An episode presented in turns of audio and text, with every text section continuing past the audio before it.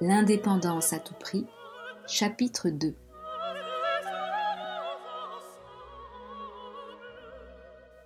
À la fin de l'année 1886, je décide de me lancer dans un projet de grande ampleur.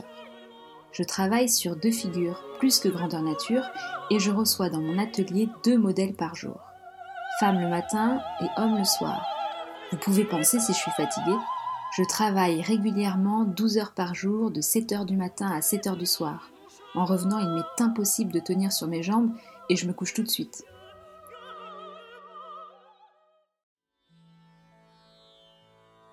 L'œuvre que je suis en train de sculpter s'appelle Sakuntala, inspirée du drame du poète hindou Kalidasa.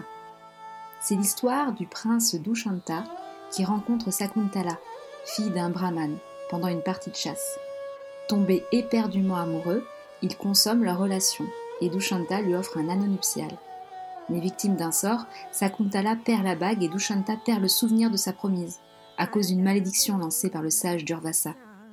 Ils ne se retrouveront qu'une fois le sort brisé. Je modèle dans la terre les retrouvailles des amoureux. Dushanta enlace Sakuntala, l'implorant à genoux, et elle repose sa tête sur lui. Je cherche à éterniser la tendresse, la sensualité et la réconciliation. Mais j'ai beaucoup d'ennuis de toutes sortes et je suis parfois très découragée. Je pense souvent au paradis de Shanklin sur l'île de White. En mon absence, mes chers collègues ont laissé notre atelier tout de travers et j'ai dû administrer plusieurs savons.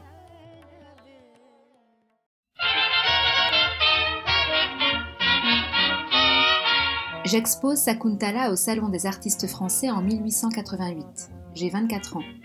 Je reçois une mention honorable. J'aimerais réaliser ma sculpture en marbre, mais je n'ai pas les moyens financiers de m'en procurer. Qu'à cela ne tienne, j'envoie un courrier au ministre de l'Instruction publique et des Beaux-Arts pour qu'on me fournisse un bloc. J'écris. Je fais de la sculpture depuis 7 ans et je suis élève de M. Rodin, un sculpteur auquel vous êtes bien intéressé et qui vous est très reconnaissant. Mais la demande est refusée. Ah, je suis sûre que si ça avait été pour Rodin, la roquette aurait tout de suite obtenu gain de cause. Je referai la sculpture longtemps plus tard en bronze et je la nommerai l'abandon.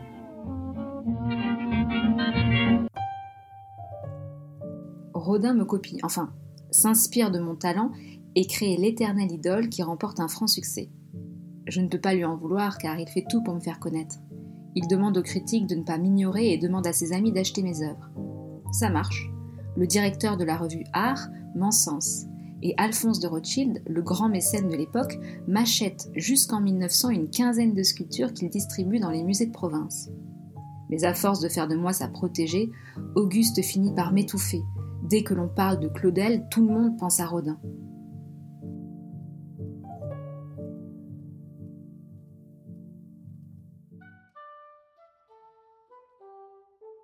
Cette même année, je décide de quitter le foyer familial et par m'installer au 113 boulevard d'Italie, dans un atelier loué par Rodin. Depuis un an, je ne m'entendais plus avec Jessie qui a fini d'ailleurs par regagner l'Angleterre. Et puis surtout, Louise s'étant mariée, je n'avais aucune envie de me retrouver toute seule avec ma mère. Rodin a loué un bel hôtel particulier à côté de l'atelier, et nous pouvons enfin vivre intensément notre amour. Enfin, il fait encore quelques allers-retours chez Rose, ce qui m'agace fortement. Comme notre relation n'est pas officielle, je dois sans cesse inventer des excuses pour justifier mes absences et je deviens la reine des menteuses.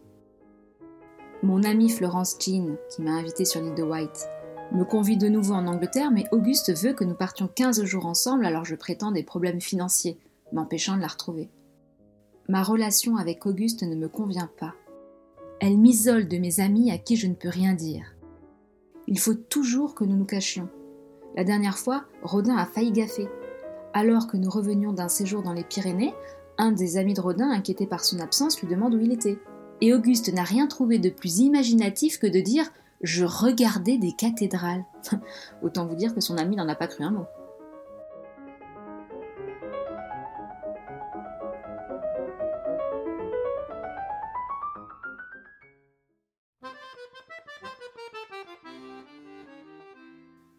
Mon frère Paul est jaloux de notre nid d'amour parisien. Il a choisi la carrière de poète, mais il ne se résout pas à une vie de bohème. Finalement, Comme il a une licence de droit, il passe le concours des affaires étrangères pour garantir son indépendance financière.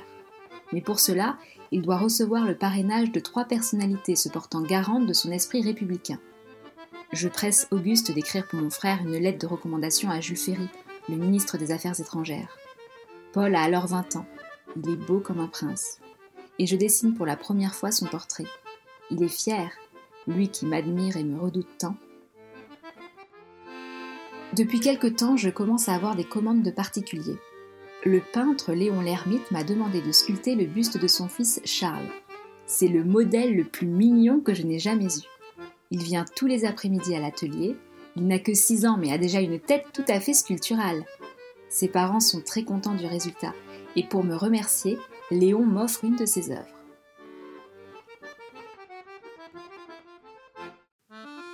Auguste et moi finissons par trouver un lieu de villégiature pour abriter nos amours estivales, loin de Paris et ses ragots.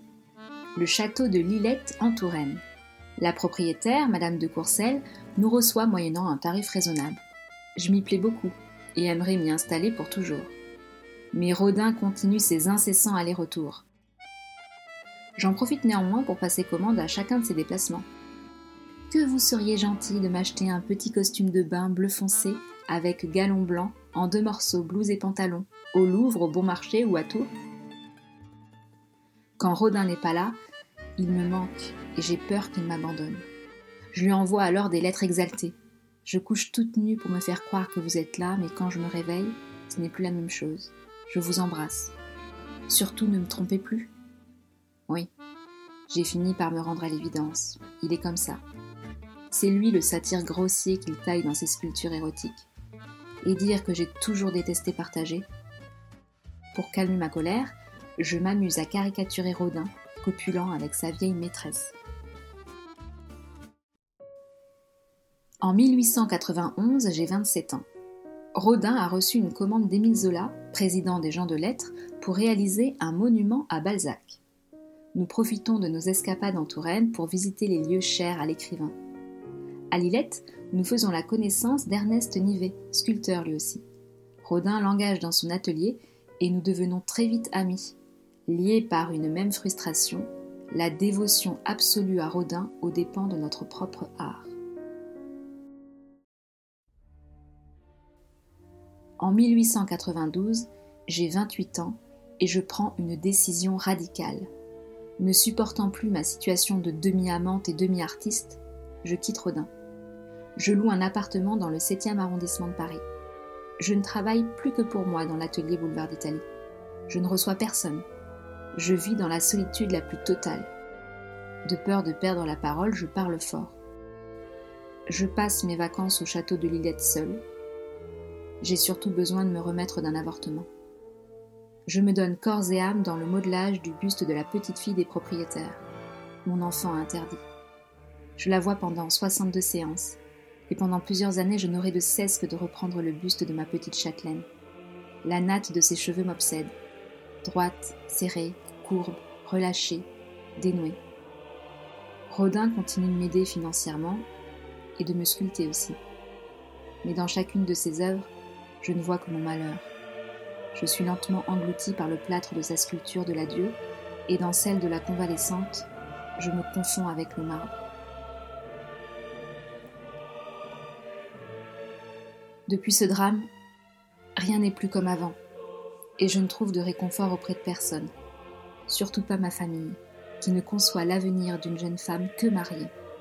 C'est Paul qui leur a mis toutes ces idées dévotes dans la tête.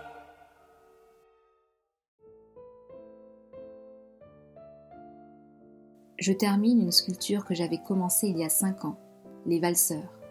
Elle représente un homme et une femme dansant la valse nue, enlacés dans leur passion, entraînés par leur élan à la limite du point de rupture de l'équilibre. Je voudrais tellement la réaliser en marbre.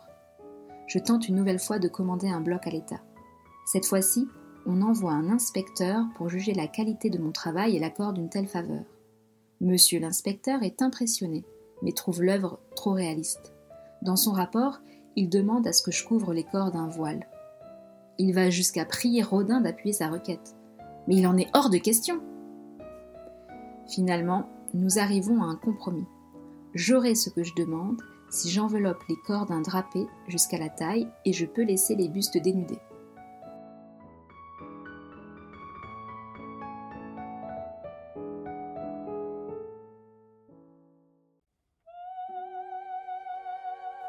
En 1893, j'ai 29 ans et j'expose une nouvelle fois au Salon des artistes français. Cela fait deux ans que je n'y ai pas été. Je présente les valseurs, bien sûr, mais aussi la sculpture de Cloto, une des trois parcs de la mythologie gréco-romaine. Elle symbolise la mort. J'ai choisi de mettre en scène la vieillesse à travers un corps décharné rongé par la laideur. Cloto, avec un léger sourire, la seule trace d'une lointaine beauté juvénile, file le destin des âmes humaines avec sa lourde chevelure. La critique enthousiaste ou déconcertée n'est jamais indifférente. Le 9 mars 1893, je reçois un bloc de marbre de 120 cm sur 90 par 70. C'est une commande officielle de l'État et la sculpture s'appellera la valse.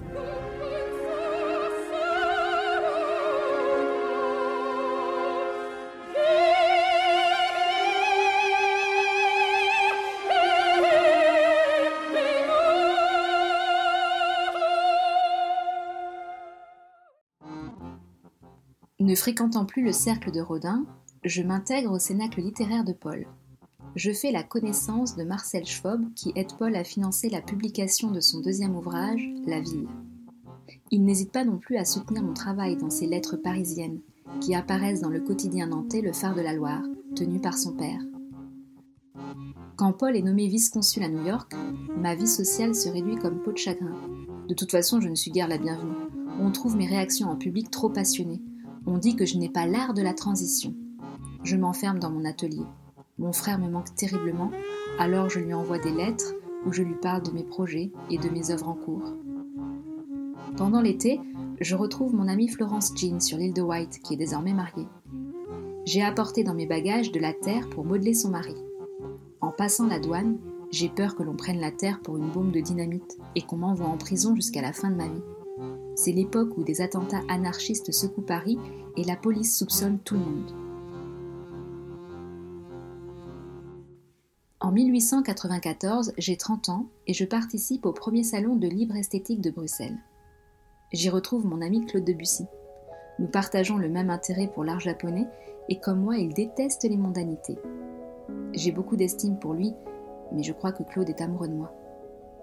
Ne pouvant pas plus obtenir de moi, il se contente d'un exemplaire en bronze de la valse qui ornera son piano jusqu'à sa mort.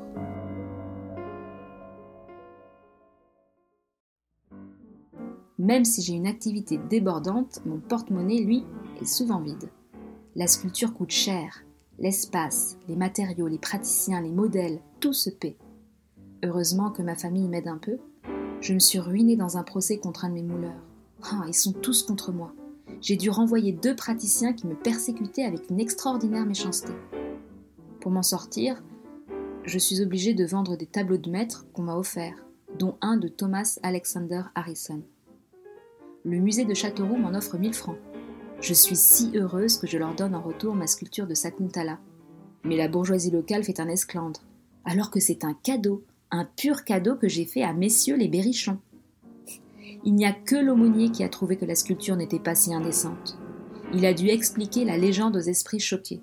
Sans lui, j'étais expulsée pour immoralité. Mais ça n'a pas servi à grand-chose, car l'œuvre croupira au fond de la cave du musée jusqu'en 1975. Heureusement que je peux compter sur le soutien de mes amis. Le peintre norvégien Fritz Tolo m'achète plusieurs œuvres un ami de Rodin convainc un entrepreneur de prendre le buste de la petite châtelaine pour quasiment le double de son prix. L'auteur et critique Mathias Morard fait tout pour attirer Maurice Fenaille dans mon atelier. Ce grand industriel et mécène accepte de financer mon projet de la vague. Inspiré de l'estampe d'Okusai, très en vogue à Paris, j'ai l'idée de modeler trois petites femmes insouciantes surplombées par une vague immense.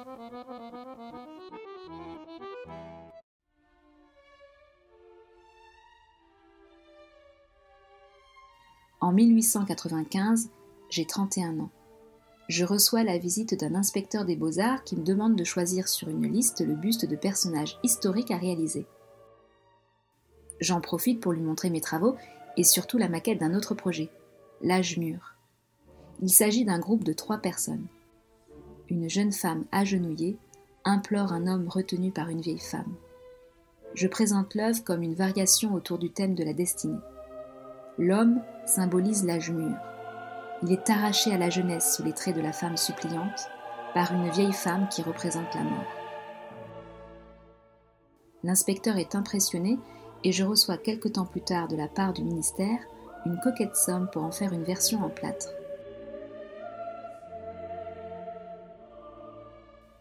En réalité, cette sculpture n'est que la mise en scène de ma rupture avec Rodin. C'est moi l'implorante, l'humiliée à genoux, qui demande désespérément à Auguste de ne pas m'abandonner, partir avec sa vieille maîtresse.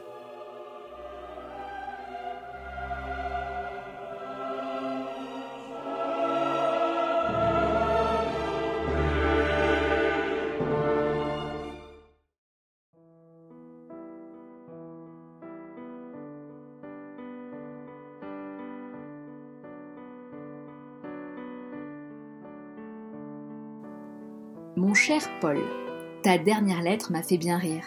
Je te remercie de tes floraisons américaines, mais j'en ai reçu moi-même toute une bibliothèque. Effets de neige, oiseaux qui volent. La bêtise anglaise est sans borne.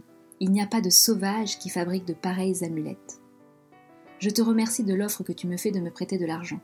Cette fois-ci, ce n'est pas de refus car j'ai épuisé les 600 francs de maman et voici l'époque de mon terme. Je te prie donc, si cela ne te cause aucun dérangement, de m'envoyer 150 à 200 francs. J'ai eu dernièrement trois malheurs. Un mouleur pour se venger a détruit à mon atelier plusieurs choses finies, mais je ne veux pas t'attrister. Les Daudet doivent venir me voir la semaine prochaine avec Madame Alphonse Daudet. Ils sont toujours très aimables. Mais je ne vois plus souvent Schwob et Potché. Mathieu, lui, a disparu. Je suis toujours attelée à mon groupe de trois, et je vais mettre un arbre penché qui exprimera la destinée. J'ai beaucoup d'idées nouvelles qui te plairaient énormément. Voici les croquis. La confidence. Trois personnages en écoutent un autre derrière un paravent. Le bénédicité. Des personnages tout petits autour d'une grande table écoutent la prière avant le repas. Le dimanche. Trois bonhommes en blouse neuve et pareille, juchés sur une très haute charrette, partent pour la messe. La faute. Une jeune fille accroupie sur un banc pleure. Ses parents la regardent tout étonnés. Le violonneux trois petits-enfants assis par terre écoutent un vieux joueur de violon. Qu'en dis-tu? Tu vois, c'est plus du tout du rodin, et c'est habillé. Je vais faire des petites terres cuites. Dépêche-toi de revenir pour voir tout ça. C'est à toi seulement que je confie ces trouvailles, ne les montre pas. J'ai un grand plaisir à travailler. Je vais envoyer au salon de Bruxelles le petit groupe des amoureux, le buste à capuchon, la valse en bronze, la petite de Lilette. Au salon prochain, le buste de l'ermite, avec une draperie qui vole et le groupe de trois, si j'ai fini. Il sera tout en largeur. Et puis, j'ai un autre groupe dans ma tête que tu trouveras épatant. Tu ne me parles jamais de ce que tu écris. As-tu de nouveaux livres en train? Plusieurs de mes amis m'ont dit qu'ils allaient acheter Tête d'Or. Tu ne seras pas là pour le vernissage, je le regrette beaucoup. Il a fait dernièrement un froid terrible. J'étais obligée de faire du feu la nuit. Je te serre la main Camille.